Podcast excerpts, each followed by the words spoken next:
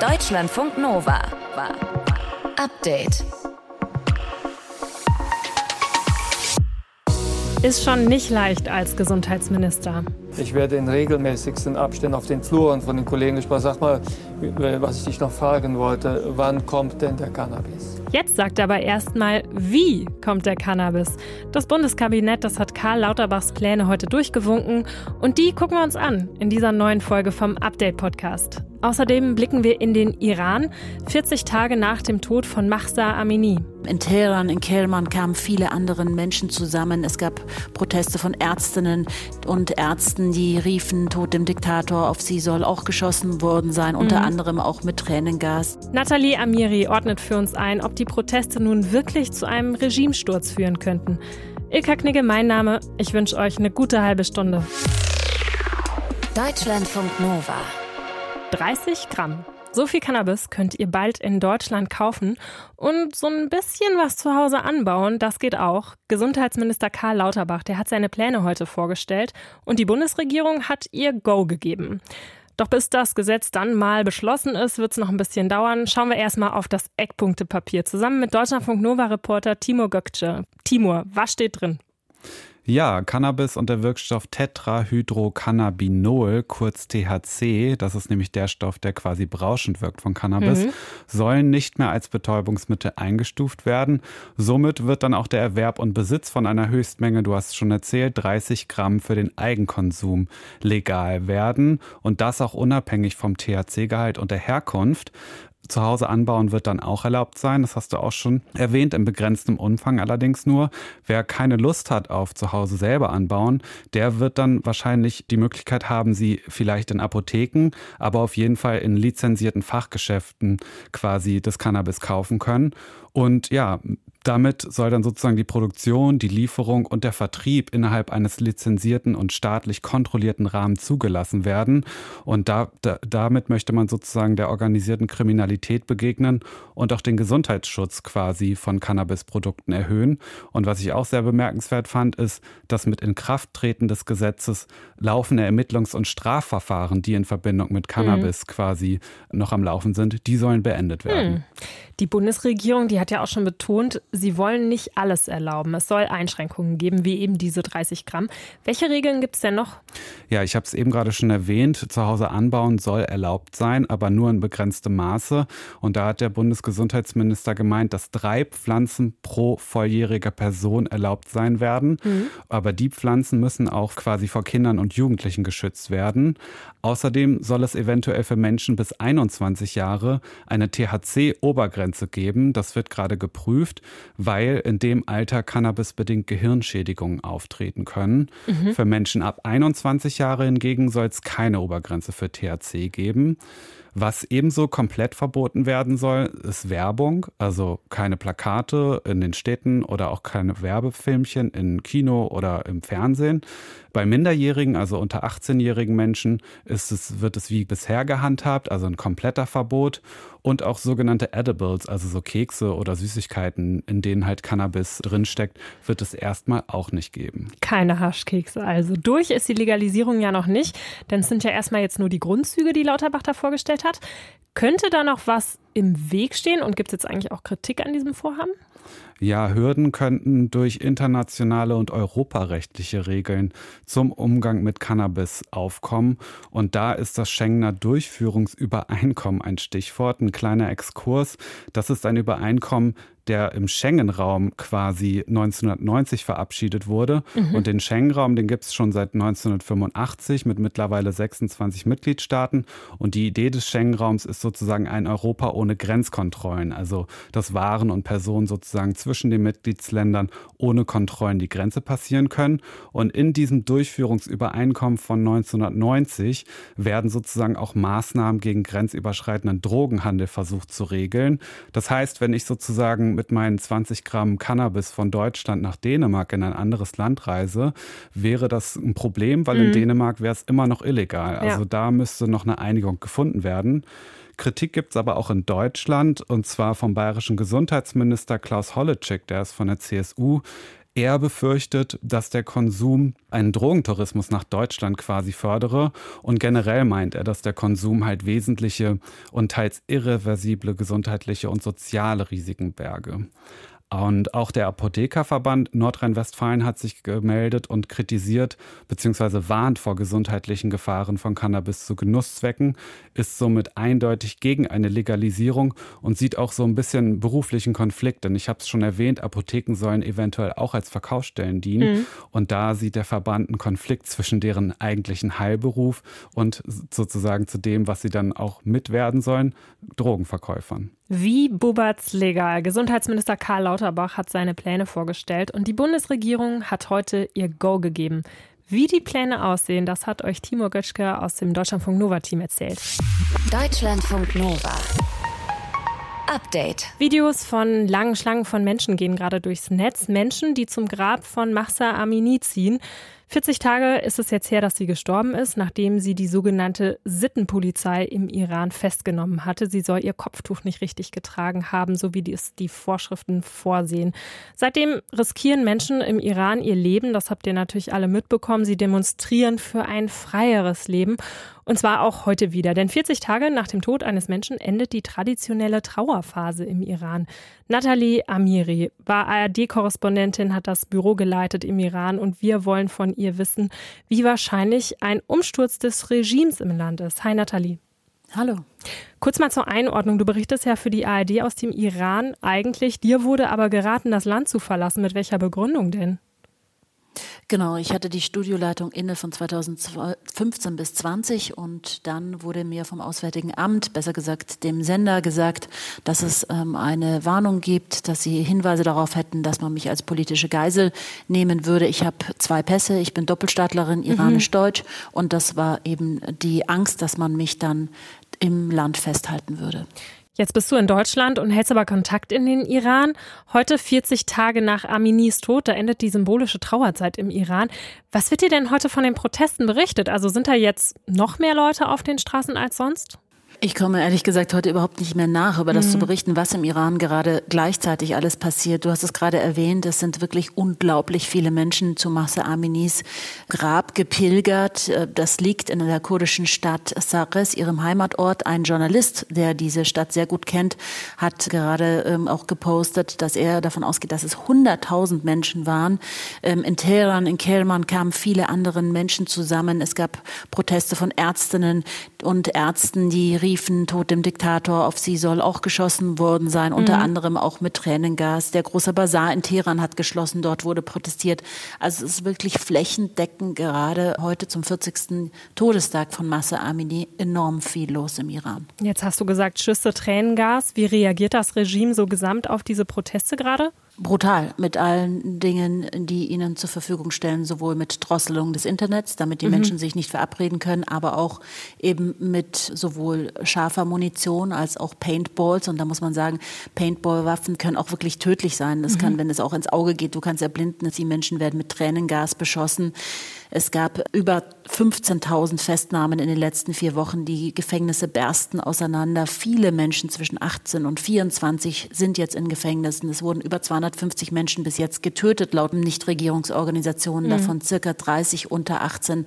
Also sie gehen brutalst vor, um zu überleben. Das ist unfassbar. Du sagst selbst, so eine Protestwelle hat es aber auch noch nicht gegeben und deswegen fällt jetzt gerade ja auch oft die Frage, kann diese Protestwelle jetzt das Regime stürzen? Was glaubst du? Also ich würde zumindest nicht sagen nein. Diese Proteste finden wirklich auf mehreren Ebenen statt und es ist ein Querschnitt der Gesellschaft auf der Straße, die keine Verhandlungsmasse mehr dem Regime gegenüber anbietet, sondern sie wollen Regime Change. Ich habe heute mhm. Morgen im Radio, im Oppositionsradio ein Lied gehört, da hieß es Betars Asman, Betars Asman, die Chisinadram as das bedam. Und das heißt, habt Angst vor mir, habt Angst vor mir. Ich habe nichts mehr, das ich verlieren kann. Und darum geht's. Es steht sich ein Regime und die Zivilbevölkerung gegenüber, die beide bereit sind, alles einzusetzen, um zu gewinnen, um zu überleben. Und das wird dann noch sehr viel blutiger werden in den nächsten Tagen und Wochen. Die Bundesregierung hat heute auch noch mal reagiert. Außenministerin Baerbock hat angekündigt, noch schärfere Sanktionen zu verhängen. Was denkst du, bringt das was? Ja, also sie hat ähm, sich schon äh, sehr viel konkreter dieses Mal geäußert. Sie hat mhm. gemeint, es kann kein weiter so in den bilateralen Beziehungen geben. Auch über die EU-Ebene hinaus sollen ähm, Sanktionen und Einreisebeschränkungen verhängt werden. Ähm, Wirtschaftskontakte sollen weiter reduziert werden. Und Berlin will sich unter anderem einsetzen für einen Sondermenschenrechtsrat in Genf und arbeitet an einer starken Resolution in der UN-Vollversammlung. Iran hat immer das Backup noch Russland und China. Es ist nicht so, dass dieses Regime stürzt, wenn der Westen es sanktioniert. Mhm. Damit kennen sie sich enorm gut aus. Aber es ist doch ein sehr deutlicheres Signal als in den letzten Wochen auch Richtung Zivilbevölkerung, dass man sie sieht und dass man dem jetzt nicht mehr zusieht. Danke, Nathalie. Nathalie Amiri war ARD-Korrespondentin im Iran und berichtet weiterhin über das Land. Sie hat uns heute genau 40 Tage nach dem Tod von Mahsa Amini berichtet, wie die Lage im Land ist und ob die Proteste diesmal einen Regimesturz verursachen könnten. Deutschlandfunk Nova. Update. Wenn es nach dem deutschen Vizeregierungssprecher geht, dann sollen wir uns um das deutsch-französische Verhältnis gar keine Sorgen machen. Das ist hervorragend. Komisch, dass Olaf Scholz dann heute alleine nach Paris gereist ist. Eigentlich stand ein Treffen an, bei dem alle Ministerinnen aus Frankreich und Deutschland dabei gewesen werden. Wären das ist verschoben, offiziell wegen Terminschwierigkeiten. Warum stecken Frankreich und Deutschland in einer Beziehungskrise und wie kommen sie da raus? Stefanie Markert kann es uns sagen, sie ist unsere Korrespondentin vor Ort. Stefanie Olaf Scholz war zum Mittagessen bei Emmanuel Macron und dann gab es eigentlich eine Pressekonferenz, die wurde wieder abgesagt. Was sagt das denn jetzt über dieses Treffen aus? Nein, also die wurde nur von deutscher Seite irgendwann mal angekündigt für 15 Uhr, dann wieder abgesagt. Mhm. Äh, Macron wollte es so halten wie am 3. Oktober, als er in Berlin war, nämlich äh, gar nichts sagen. Und äh, Olaf Scholz wollte aber dann doch noch ein Statement abgeben. Und ich kann mal aus dem Nähkästchen plaudern, das wurde irgendwie zehnmal zugesagt und zehnmal wieder abgesagt. Also es ging ganz schön hin und her. Am Ende hätte er es aber gar nicht geschafft, weil ein gutes Zeichen, die beiden sich fast doppelt so lang unterhalten haben, also mit ihren engsten kurzen Entourage als geplant, nämlich drei Stunden und 20 Minuten davon ein Tete-a-Tete, ein Vier-Augen-Gespräch. Und das soll bei Tisch und auch auf der Gartenterrasse im Elysée sehr partnerschaftlich und mit intensiven Gesprächen zugegangen sein. Na, das ist ja interessant. Und das nach so vielen Streitthemen gerade. Gib uns doch trotzdem noch mal einen Überblick. Was waren denn da die Konflikte? Nun, Erstmal wurde uns gesagt, aus Regierungskreisen von deutscher Seite, die französische schweigt noch, dass man erstmal sich so ein bisschen selbst vergewissert hat, will man eigentlich noch in dieselbe Richtung. Also erst ging es um große Perspektiven für Europa, mhm. dann erst die konkreten Dinge dieser Knatsch. Und da gehört zum Beispiel dazu Gaspreisdeckel, der eine will es, der andere nicht. Deutschlands Alleingänge, was die 200 Milliarden Euro gegen die Energiekrise anbelangt, die wurden nicht vorher mit Paris abgestimmt und nicht mal gesagt, dass Deutschland das vorhabe. Ja. Früher wäre das anders gewesen. Oder auch diese Rüstungsprojekte mit 14 anderen Ländern, aber nicht mit Frankreich, das Luftabwehrschild. Und dann Sky noch Shield. genau Sky Shield, genau das. Das ist den Franzosen auch bitte aufgestoßen. Und es gibt noch so Projekte wie FCAS, so ein Kampfjet. Da ist man so, sich überhaupt nicht einig mit jeweils dem gleichen Argument. Man befürchtet den anderen im Technologietransfer zu bevorteilen. Also da haben sich so jenseits des Rheins, äh, diesseits und jenseits zwei Wahrheiten gebildet. Und es gibt eben auch wirklich ein Kommunikationsproblem. Früher also fast täglich Gespräche per Telefon oder SMS Macron, Merkel und jetzt äh, monieren die Franzosen, man hat nicht mehr so einen heißen Draht zu Scholz. Mhm. Dieser Satz hier von Emmanuel Macron letzte Woche, der hatte ja ganz schön Wellen geschlagen. Ce n'est pas bon, ni pour l'Allemagne, ni pour l'Europe, qu'elle s'isole. Deutschland sollte sich nicht isolieren in der EU. Da bezieht er sich ja auch auf diese Energiekrise. Gucken wir doch mal, was war denn eigentlich oder ist dran an dieser Kritik? Nun, in Frankreich empfindet man das so, wobei man diesen Satz vielleicht auch so sehen, dass hier französische Beobachter taktisch sehen muss. Er hat mhm. damit erreicht, dass auf jeden Fall sich Deutschland ein bisschen bewegt hat in die Richtung, die Frankreich möchte. Aber man fühlt sich hier immer so ein bisschen außen vor gelassen, ausgebotet. Man sieht diese deutschen Alleingänge. Heute schrieb zum Beispiel auch äh, die Zeitung Libération. Frankreich sieht Olaf Scholz immer wie so einen einsamen Krieger, der davor prescht, aber nur für deutsche Interessen. Und man titelte, und das sagt vielleicht alles heute, nicht äh, das schöne französische Oh la la, sondern Oh la laf. Oh la laf, okay. Was denkst du denn? Braucht es da vielleicht einfach noch ein bisschen Zeit, bis die beiden ihre Rolle in der EU gefunden haben? Ich meine, du sagst, es wird jetzt besser und vielleicht ist es ja auch nicht sofort so ein Kussi-Bussi wie mit Angela Merkel. Die Franzosen haben sogar durchblicken lassen, dass sie äh, der deutschen Regierung Zeit gegeben äh, haben, äh, sich sozusagen einzugrooven. Und mhm. Äh, jetzt hätte man mal so ein paar pro-französische Signale erwartet. Und man kann nur hoffen, dass dieses Treffen dazu heute beigetragen hat. Man lässt sich aber nicht in die Karten gucken, was man konkret beschlossen hat. Es muss noch feingetunt werden, heißt es von deutscher Seite. Aber Olaf Scholz hat auf jeden Fall schon mal aus dem Flieger nach Athen getwittert, Bonjour Emmanuel Macron à Paris. Das war ein sehr gutes und wichtiges Gespräch heute. Bislang ist Macrons letzter Tweet äh, einem Maler gewidmet, der mit 102 Jahren gerade verstorben ist heute und dessen Lieblingsfarbe ist schwarz. Aber schwarz sehen fürs deutsch-französische Verhältnis wollen wir nicht. Danke dir, Stefanie Marker, das ist unsere Korrespondentin für die Region. Sie hat uns erzählt, was der Besuch von Kanzler Olaf Scholz heute in Paris ausrichten kann. Zwischen Deutschland und Frankreich hat es in letzter Zeit ein wenig gefröstelt. Vielen Dank fürs Gespräch. Deutschlandfunk Nova. Update. Wann habt ihr das letzte Mal geduscht? Schon länger her? Ich bin mir sicher, das hier, das könnt ihr nicht toppen. Im Iran, da hat ein Mann gelebt, der behauptet, 60 Jahre lang hätte er sich nicht gewaschen. Er findet, Körperpflege würde der Gesundheit schaden. Jetzt ist dieser Mann gestorben mit 94 Jahren und wir fragen uns, so lange nicht duschen. Was macht das mit uns? Ist es gut? Ist es schlecht für unsere Haut? Unser Reporter Matthias von Lieben hat Antworten. Was bitte gibt es Schöneres, als den Tag mit einer warmen Dusche zu starten? Alles einseifen, gut riechen und einfach nur genießen.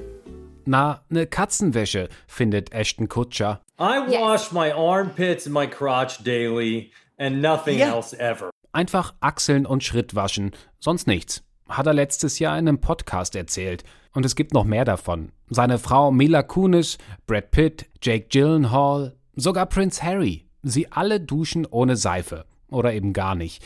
Aus Umwelt- oder Gesundheitsgründen. Non-bathing is so hot right now, stand deswegen kürzlich in der Vogue.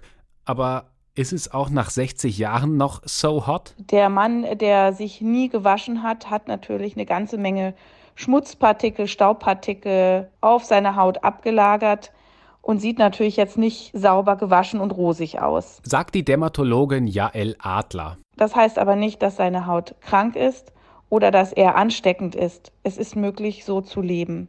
Die Haut hat ein eigenes Gleichgewicht, bestehend aus evolutiv für uns hergestellten Schutzmechanismen. Ja, und wenn die wirken können, dann geht es unserer Haut erst so richtig gut. Regelmäßig duschen ist also rein von der Hautbiologie her gar nicht unbedingt notwendig. Da wäre aber ja noch eine andere Sache, die uns daran hindern könnte, den 60-Jahre-Rekord überhaupt anzupeilen. Man hat untersucht, dass man anfängt zu stinken, wenn man sich mal wirklich ein paar Tage und Wochen nicht wäscht. Aber nach drei Wochen vermehren sich plötzlich Bakterien, die die Stinkstoffe auffressen und plötzlich riecht man nicht mehr nach Schweiß und wieder gut. Das ist die Umstellungsphase von sozusagen Zivilisationshaut auf wieder die Steinzeithaut. Der Weg zurück in die Steinzeit, der klappt dann am besten, wenn genug sogenannter Türsteherbakterien auf unserer Haut eine Einlasskontrolle machen und Schädlinge, die nur Böses anrichten wollen, einfach wieder abweisen. Ey du, du kommst hier nicht rein. Voraussetzung dafür ist ein reichhaltiges, ja und wenn man so will, schlagkräftiges Mikrobiom auf der Haut. Dazu gehört zum Beispiel der Säureschutzmantel. Das ist so ein leichter Film aus guten Bakterien oder Pilzen auf der Haut, der von unseren Schweiß- und Talgdrüsen gefüttert wird. Und der schützt nicht nur vor bösen Keimen und Bakterien, sondern der sorgt auch für eine gesunde Feuchtigkeit der Hautflora. Und eine gesunde Haut erreichen wir laut einer Studie der LMU München, wenn wir einmal alle zwei Wochen duschen. Gilt nicht für alle, klar, Hauttypen sind immer unterschiedlich, aber lieber weniger als mehr, das ist auf jeden Fall die Devise. Bei den Himba-Nomaden im wasserarmen Namibia zum Beispiel ist es Frauen verboten, ihren Körper oder die Kleidung zu waschen. Dafür reinigen sie sich halt jeden Morgen mit einer Art Rauchbad aus Asche, Kräutern und Ockerpulver, was laut Jael Adler für einen ja, gewissen Peeling-Effekt sorgt und die Haut mit nützlichen Fetten versorgt sodass die Haut wirklich auch ohne so etwas intakt bleiben kann. Es entspricht natürlich nicht mehr unseren modernen Vorstellungen von sauberer Haut und ja, Ästhetik und Hygiene, aber ein zu viel an Seifen, zweimal am Tag etwa mit einer alkalischen Seife komplett abwaschen, das schwächt in der Tat die Hautimmunität und Hautabwehr und Hautbarriere, sodass man dann eher eine kranke Haut hat. So absurd das klingen mag. Bei zu viel Duschen würden eben viele wichtige Mikroorganismen von der Haut abgetragen. Dadurch wird die Schutzschicht belastet und die Hautflora gerät aus dem Gleichgewicht. Nicht duschen heißt allerdings keinesfalls nicht reinigen. Denn bei so einer Duschenthaltung können sich schnell mal bis zu 1000 verschiedener Pilze und Bakterien bilden. Gerade eben da, wo viele Fette entstehen. Unter den Achseln, hinter den Ohren oder am Hals. Wir tragen auch tote Haut an uns herum und wenn die verklumpt, dann können sich darin auch nochmal Schmutz und andere Schadstoffe sammeln. Und gelangen die in die Augen, in Nase oder Mund, dann kann das zu Krankheiten führen. Ein Kompromiss wäre es einfach, mit nur Wasser und Handtuch sich zu reinigen und wenn man will, die sauren Waschsubstanzen zu verwenden, die gibt es auf Zucker- und Kokostensidbasis, sogar aus dem Bioladen, ganz, ganz mild, die entfetten nicht so stark und die könnte man zum Beispiel zur Handwäsche nehmen oder an den Krisenherden, Achseln, Leisten, Pofalte und Füße. Es gibt aber noch ein weiteres Argument für etwas weniger Duschen. Warm Wasser macht durchschnittlich 16 Prozent des Energieverbrauchs im Haushalt aus. Wir würden also nicht nur unsere Haut schützen, sondern auch unser Portemonnaie. Aber 60 Jahre lang nicht duschen, ich weiß ja nicht. Ein Mann aus dem Iran sagt, er hat das gemacht. Matthias von Lieben aus dem Deutschlandfunk Nova Team hat erklärt, was passiert, würden wir das wirklich durchziehen. Deutschlandfunk Nova. Die Luft in Europa, die soll sauberer werden. Dafür hat die EU-Kommission in Brüssel einen Entwurf für ein neues Gesetz vorgelegt. Mehr dazu weiß Anne Preger aus dem Deutschlandfunk Nova Nachrichtenteam. Bevor wir zu den Vorschlägen kommen, Anne, ist die Luft in der EU nicht schon ziemlich sauber?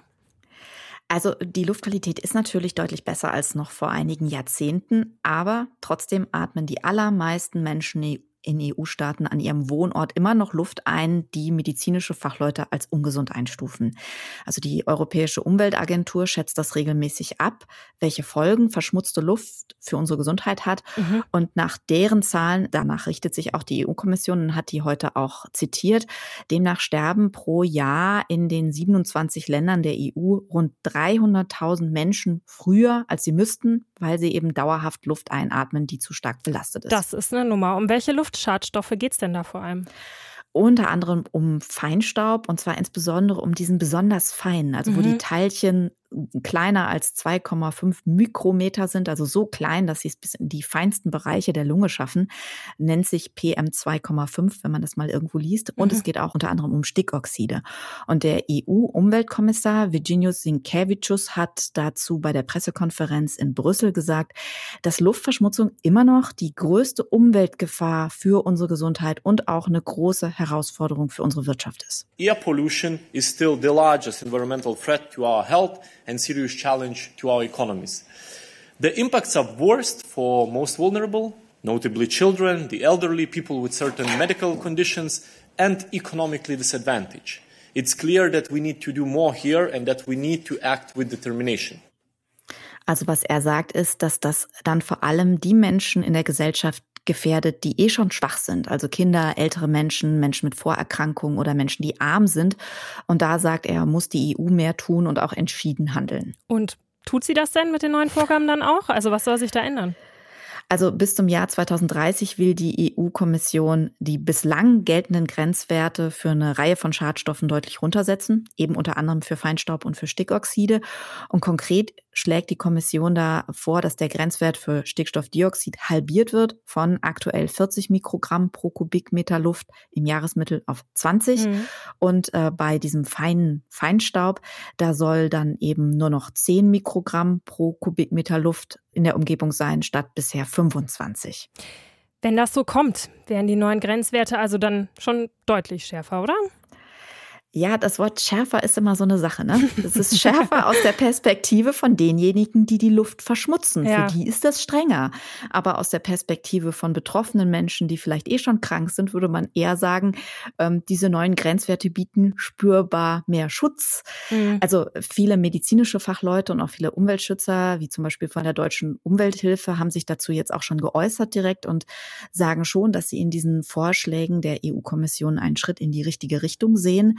Und der EU-Kommissar selbst, äh, der Umweltkommissar, geht davon aus, dass in Zukunft dann eben nicht mehr jedes Jahr 300.000 Menschen früher sterben, sondern nur in Anführungsstrichen noch rund 90.000. Bedeutet aber auch, ganz gesund wäre die Luft jetzt selbst mit diesen neuen Grenzwerten dann nicht. Genau, so schätzen das jedenfalls Fachleute ein. Also eine Umweltmedizinerin von der Uni Düsseldorf hat das mal so ausgedrückt, dass es im Grunde eigentlich keine ungefährliche Luftverschmutzung gibt. Mhm. Man muss dazu sagen, die EU-Kommission hat sich das nicht einfach so ausgedacht, sondern die orientiert sich mit ihren Vorschlägen an neuen Richtwerten, die die Weltgesundheitsorganisation letzten Herbst schon eingeführt hat zur Orientierung. Die wären allerdings noch strenger, wenn man dieses Wort benutzen möchte. Und da sagt die Kommission, also diese Richtwerte aus der Wissenschaft, die streben wir zwar auch an, aber dann halt später für die Zeit irgendwann nach 2030. Werden die neuen Grenzwerte der EU-Kommission denn jetzt so, also eins zu eins eingeführt? Das wird sich zeigen. Die müssen jetzt erstmal vom EU-Parlament und von den Mitgliedsländern gebilligt werden, bevor sie in Kraft treten. Und dann liegt es an den Ländern, dass sie diese Ziele eben dann auch erreichen. Wie sieht das denn aus in Deutschland? Also wenn man sich diese aktuellen Messdaten zur Luftverschmutzung mal anschaut, würden die neuen Grenzwerte da eingehalten werden? Dazu gibt es auch schon eine Auswertung. Also wenn zum Beispiel der Stickstoffdioxid-Grenzwert so weit runtergesetzt würde, wie die EU-Kommission das jetzt vorschlägt, dann wäre dieses Limit an über der Hälfte der Messstationen überschritten. Also sprich, da müsste dann vor allem in deutschen Städten deutlich mehr getan werden, um die Luft sauberer zu kriegen. Sprich, das könnte sein, dass da dann mal wieder Fahrverbote für Verbrennerautos in Innenstädten ein größeres Thema wieder mhm. werden. Oder eben auch Holzkamine, nämlich die setzen auch ziemlich viel Feinstaub frei. Die Luft in der Europäischen Union soll gesünder werden. Hintergründe zu den Vorschlägen der EU-Kommission von Anne Preger. Deutschlandfunk Nova. Ja, es ist Oktober, es ist Herbst und trotzdem sind es gerade 34 Grad in Marokko. Granada in Spanien meldet 31 Grad. Und auch bei uns sollen es am Freitag im Breisgau und in Berlin 26 Grad werden. Das ist viel zu warm, sagt auch Jürgen Vollmer von Wetter Online. Der Grund soll die persistente Südwestströmung sein. Was das genau bedeutet, klären wir jetzt. Hallo Jürgen. Ja, hallo. Jürgen, wir gucken noch mal auf ganz Deutschland. Was kommt denn in den nächsten Tagen auf uns zu? Wir können uns wirklich zurücklehnen und es genießen für die, die jetzt vor dem Winter schon sich fürchten, weil es immer kälter und dunkler wird. Nein, es wird viel Sonne geben, auch ein paar Wolken, die mal durchziehen, die aber nicht wirklich jetzt äh, Feuchte oder Nässe bringen, sondern einfach nur die Sonne mal kurz verdecken und dann kommt die wieder. Die Temperaturen dazu wirklich landesweit.